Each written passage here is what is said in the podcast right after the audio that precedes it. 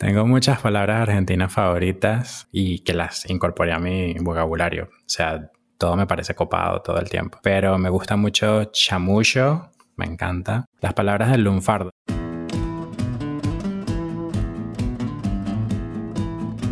El pasaje es el inicio y es el viaje.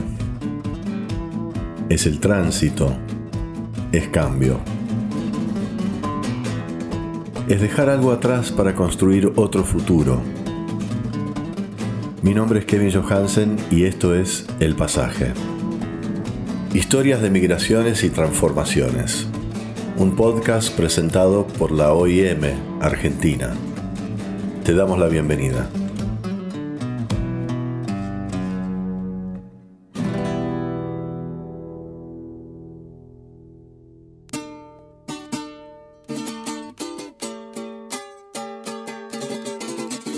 José Ernesto es creativo en una agencia de publicidad en Buenos Aires. Hace dos años publicó su primer libro y en medio de la cuarentena presentó el segundo. Nació en Venezuela y tomó la decisión de mudarse de país en el 2016. Llegó con Luis, un amigo, y Quique, su pareja. Hoy nos cuenta cómo haber migrado a la Argentina hace cinco años transformó su vida y su identidad por completo. Para el momento de, venirme, eh, estaba laburando como freelancer y, nada, la idea como que la tenía en la cabeza porque bueno, todos mis, todos mis amigos se estaban yendo, era como el, el contexto te estaba empujando básicamente a irte, pero yo estaba todavía como con un tema de negación, o sea, como que me daba un poco de miedo lo desconocido o empezar de cero en otro país, como que lo veía como muy ajeno a mí. Entonces como que sí, había problemas económicos, puede ser, habría problemas eh, sociales, pero como que yo decía, bueno, probablemente en algún momento todo se va a arreglar.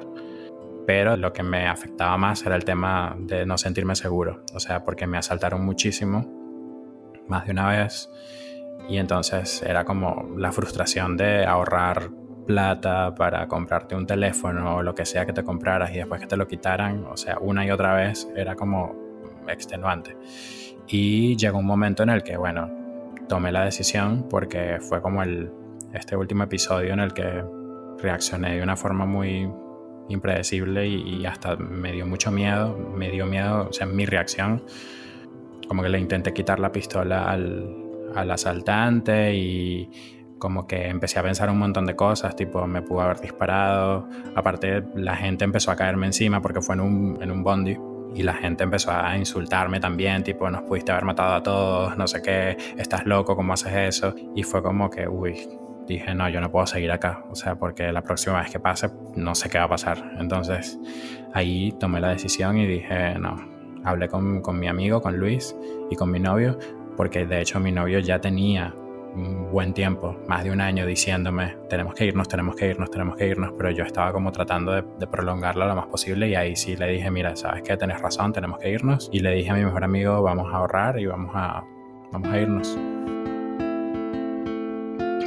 En los últimos años, la migración venezolana en Argentina creció fuertemente.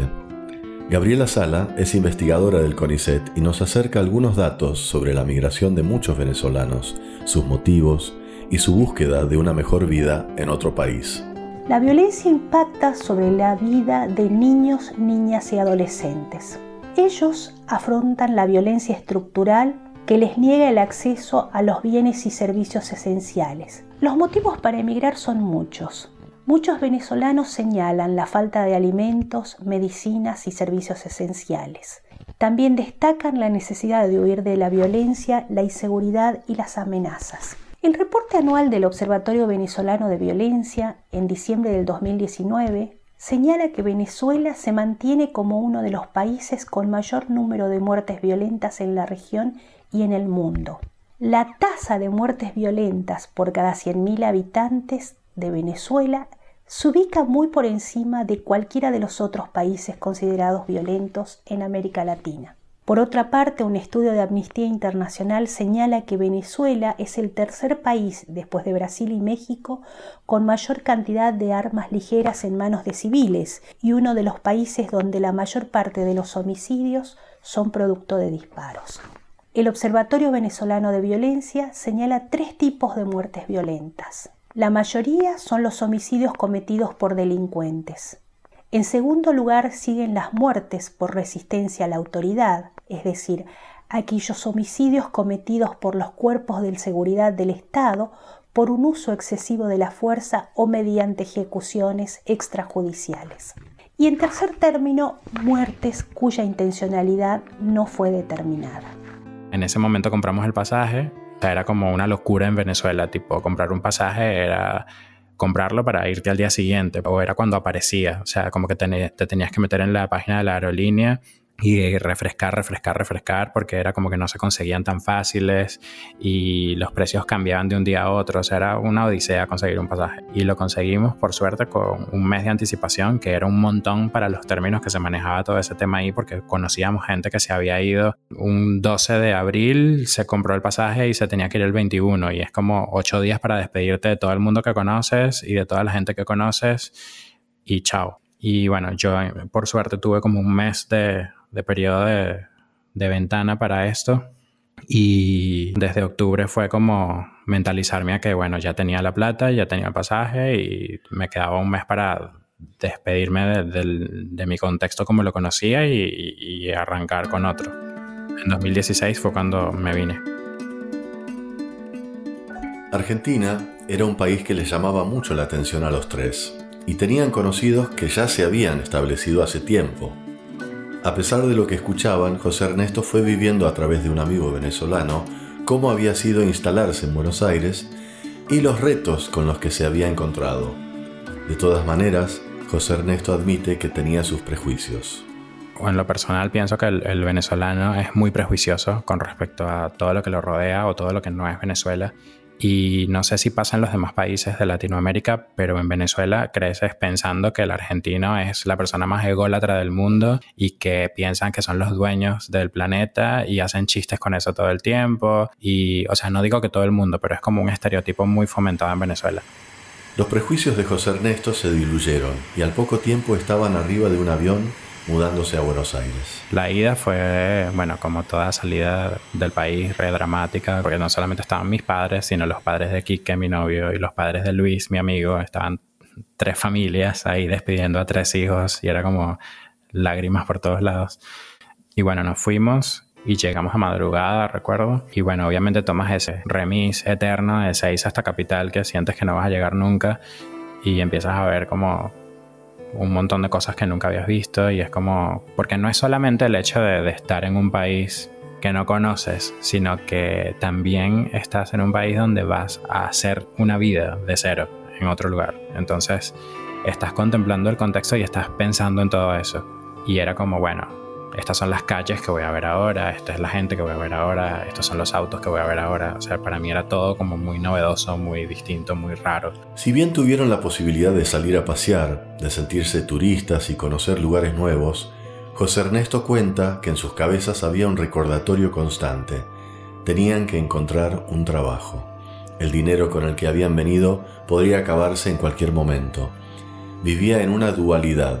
Estaba disfrutando de un lugar nuevo, pero sin sus padres cerca, sin la contención de sus amigos, sin contactos. Estaba únicamente con las dos personas que lo habían acompañado en esta aventura. Cuando llegamos a Argentina, los tres llegamos con la idea de que íbamos a aceptar cualquier trabajo que apareciera, donde fuese, haciendo lo que sea, por más lejos que estuviese de, lo que conocíamos o de lo que fuese nuestra área laboral de costumbre. Entonces enviamos no solamente a tiendas de ropa, sino también a restaurantes, kioscos, a muchos lugares.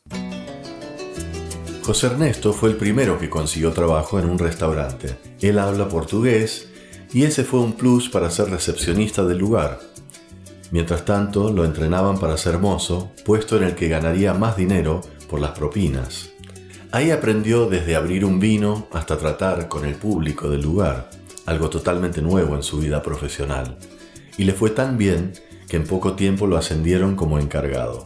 Y empecé a ganar más plata y la diferencia era bastante y me empezó a ir bien. En paralelo, mi novio y mi amigo también consiguieron en, gastronomía y estaban como, estábamos los tres ahí como compartiendo experiencias. Y como encargado estuvo bueno porque Aprendí también un montón de cosas más de administración y de, y de todo lo que tiene que ver con gerenciar y todo esto pero la responsabilidad me apabullaba un montón. Había un montón de cosas que, que tenía que hacer y de las cuales tenía que estar pendiente y, y, sobre todo lo de gerenciar personas, o sea, lo de tratar con personas y, y, ser una figura de autoridad para otros era para mí complicado porque nunca había estado en esa posición.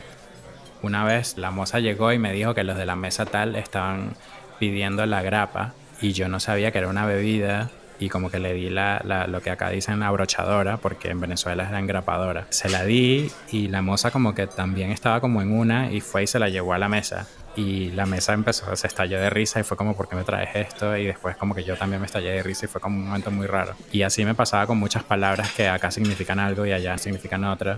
Con el tiempo José Ernesto se empezó a cargar negativamente de todo lo malo que tenía el rubro gastronómico de los problemas entre colegas, los chismes, los dramas, los horarios y los cambios de turno. Comenzó a acordarse de que su misión era otra, que su plan había cambiado en la rutina exigente de la vida en el bar, así que decidió renunciar y buscar un trabajo que le gustara. Durante esa búsqueda laboral comenzó a conocer gente nueva, a ser amigos y a insertarse en la cultura argentina desde otro lugar. Al principio hicimos amigos acá, un par que también eran venezolanos, entonces eso como que te une un poco. Gente que medio conocíamos en Caracas y acá como que te terminabas relacionando más porque eran como que, bueno, estás en la misma que yo y teníamos cosas en común y como que compartíamos experiencias y terminábamos generando un vínculo. Eso al principio. Y ya después, bueno, con, empezábamos a mezclar la gente de tu laburo con la del mío y como que se generaban como esas, esas interacciones cruzadas y bueno, lo, también los chongos de, o sea, porque teníamos eh, este amigo que estaba soltero y salía siempre con gente, entonces como que conocíamos a los chongos de él y después ese, esa persona, gracias a él conocíamos a otro y después salíamos en la noche y en muy poco tiempo empezamos a conocer un montón de gente. Tanto José Ernesto como su pareja Quique tienen muchísimos seguidores en sus cuentas de Instagram. Su vida en Buenos Aires a través de sus imágenes es un paseo por el universo queer sin tapujos, en disfrute pleno de su libertad. Cuando llegaron a la Argentina, ellos ya llevaban tres años juntos, pero José Ernesto cuenta que la pareja que eran en Venezuela no es ni la sombra de la que son ahora. Su relación fue creciendo y afianzándose. Ganaron confianza. Su vínculo pasó a ser un poco menos estricto, se quitaron preconceptos e ideas atrasadas que tenían sobre el amor. Venezuela tiene muchísimas, muchos tapujos culturales y muchos temas son tabú y, y hay demasiada homofobia internalizada mismo en la comunidad LGBTQ. Y nos dimos cuenta acá de que pensábamos de una forma que estaba muy errada dándonos cuenta de cómo eran las cosas acá. Como que acá hay, una, hay, hay, mucha apertura cultural en ese ámbito y a veces los mismos argentinos no lo ven porque, porque es lo que conocen. Pero cuando llega alguien de afuera y, y se los dice es como que tienen que creernos porque, porque es así. La primera vez que fueron a una marcha del orgullo fue apenas llegaron a Buenos Aires. Para entonces no conocían la escena queer de aquí. Fueron encandilados por las luces y asombrados de la libertad que se vivía en la ciudad. Luego la segunda, ya teníamos un año acá y fue como, bueno, nos fuimos, planeamos una previa, una cosa, o sea, como que era otro mood por completo. Y después la tercera, que fue el año pasado, fue como nos dragueamos por completo, nos pusimos pelucas, nos maquillamos, nos vestimos. Fuimos las Spice Girls con, con, mi, con mi amigo, con mi novio y con dos amigos más. Ya este año no sé qué pasará, pero es como que todos los años como que nos quitamos un, una capa más de toda esa trayectoria que tenemos siendo de la comunidad LGBT en, un país tan cerrado como Venezuela. Con el correr de los años, Argentina también cambió ya no era el país que conocieron al llegar. La segunda ola de migrantes venezolanos llegó al país y la documentación para seguir viviendo en Buenos Aires se hizo difícil de conseguir. En ese momento su estadía peligró y la preocupación de poder quedarse empezó a aparecer en sus vidas una vez más. Nos dimos cuenta justamente cuando se nos venció el DNI temporario que tuvimos que renovarlo para sacar el permanente. Justo en ese momento eh, fue cuando estaba como esta situación explotada de, de, inmigración, sobre todo de venezolanos que empezaban a llegar como locos y había muchísimos venezolanos entrando al país. por un lado tenía miedo que el país empezara como a, ponerse un poco como aprensivo ante la situación, porque era como que muchísimos venezolanos estaban entrando. Por otro lado, era como que no me podía, o sea, no podía estar en desacuerdo porque yo era uno de esos venezolanos y yo pasé por eso y era como, bueno, obviamente estas personas están buscando su vida, así como yo tuve que salir buscando la mía. Pero sí tenía como ese, ese miedo que puede tener cualquier persona de pensar, bueno, es indudable que el gobierno va a tomar medidas ante esto o va a pasar algo porque están entrando muchísimos. Cuando fui a renovar el DNI, todo el tema del trámite en migraciones fue como el triple de complicado de lo que fue la primera vez, porque había mucho retraso en, en las entregas, te rebotaban por cualquier cosa, o sea, como que había un tema de que estaban como tratando de filtrar de alguna forma como que la cantidad de gente que entraba y entonces le ponían peros a mucha gente y a otros le decían que venga mañana hice todo el trámite, pero no salía el DNI, no lo entregaban nunca y ya se había vencido el, temporario y todavía no me entraba el permanente y andaba con un papelito que era como una precaria, pero realmente era como medio cualquiera. Y esa, esa etapa en el que no te termina de llegar el otro y se te venció el anterior, estás como un poco en el limbo diciendo, no estás pensando que va a pasar lo peor, pero sí es como complicado, porque es como, bueno, porque no puede ser más fácil.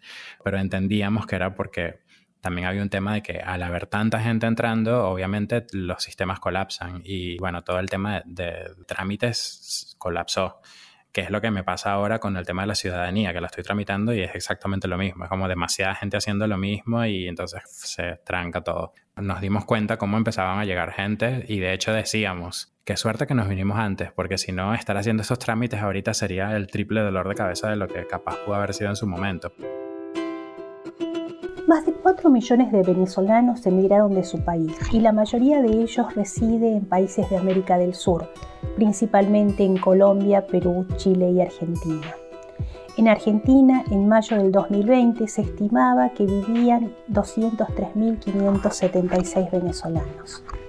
En 2017, la encuesta sobre condiciones de vida de Venezuela mostró que más de la mitad de los hogares con emigrantes pertenecía a los estratos más aventajados y solo 12% al estrato más pobre.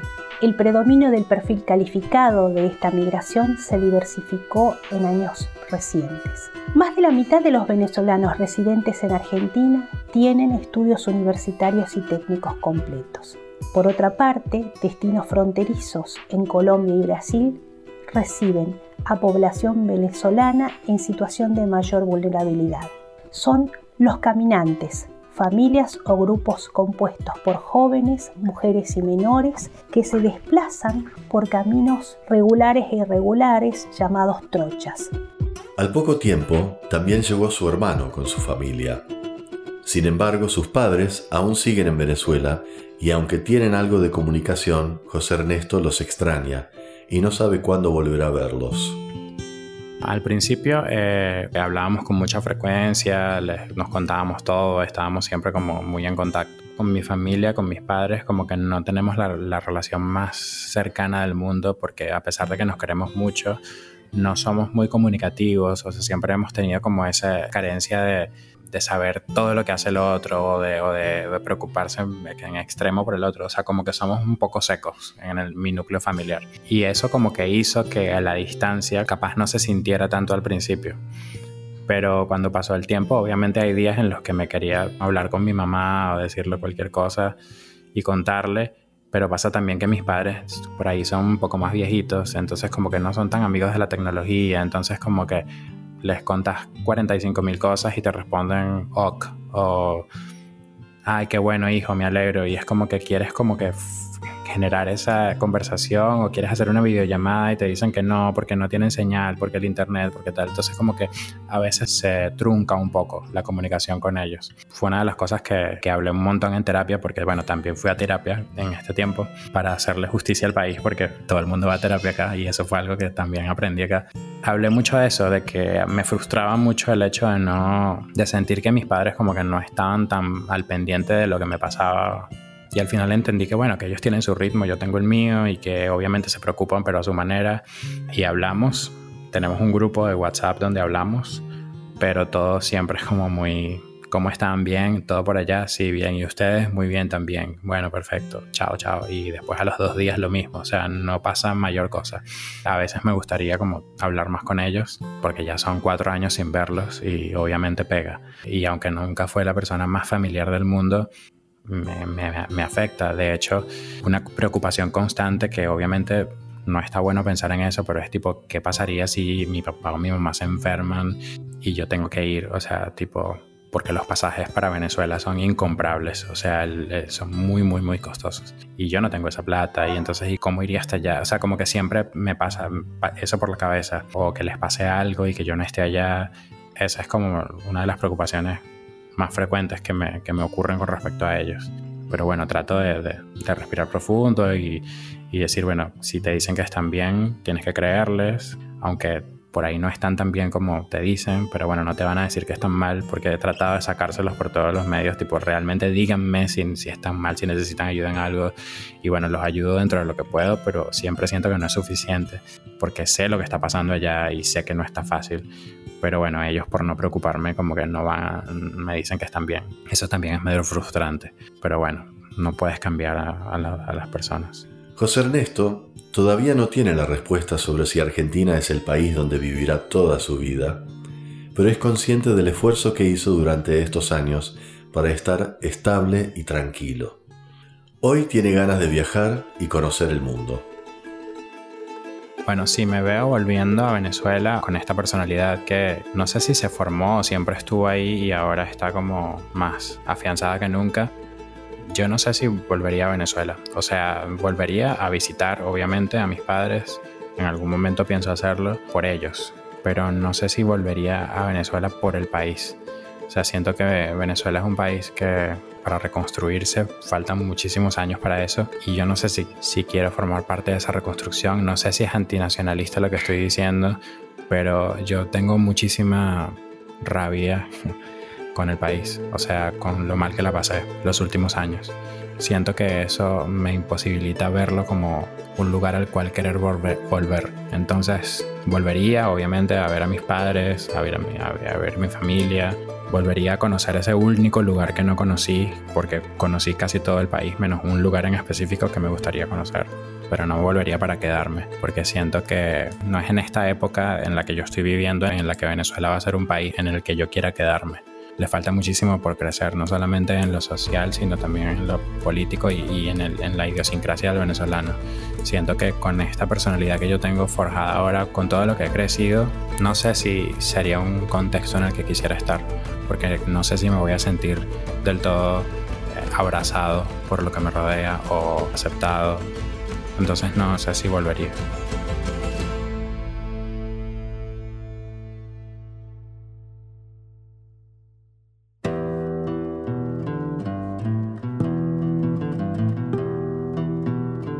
El Pasaje es un podcast original de la Organización Internacional para las Migraciones, producido en colaboración con Posta. Este episodio fue escrito y producido por Paloma Navarro y Lucía Cholaquian. En la edición, Leo Fernández. La música de apertura y cierre es de Rodrigo y Gabriela. Escucha todos los episodios de El Pasaje en Spotify, Apple Podcasts, Google Podcasts y todas las apps de podcasts. Mi nombre es Kevin Johansen. Hasta la próxima.